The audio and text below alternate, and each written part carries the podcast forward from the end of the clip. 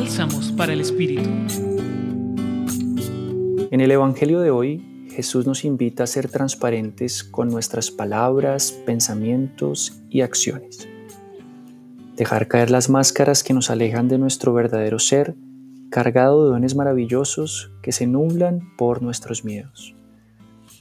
Nada hay escondido que no llegue a saberse, le decía Jesús a la multitud que lo rodeaba, advirtiendo sobre la hipocresía de los fariseos, que hablaban sin crear y que no eran transparentes, porque sus palabras carecían de coherencia con sus acciones. ¿Hay algún miedo que te impide arriesgarte a vivir con plenitud desde tu ser más auténtico?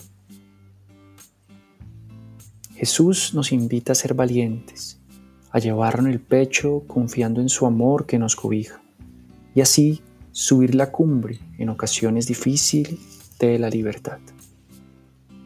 Señor Jesús, guía nuestros corazones para encontrarnos con lo mejor de cada uno de nosotros y así servir a nuestro prójimo, libres y transparentes, de la forma como nos enseñaste.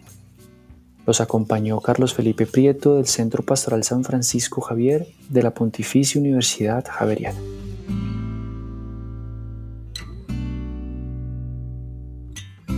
Escucha los bálsamos cada día entrando a la página web del Centro Pastoral y a javerianestereo.com.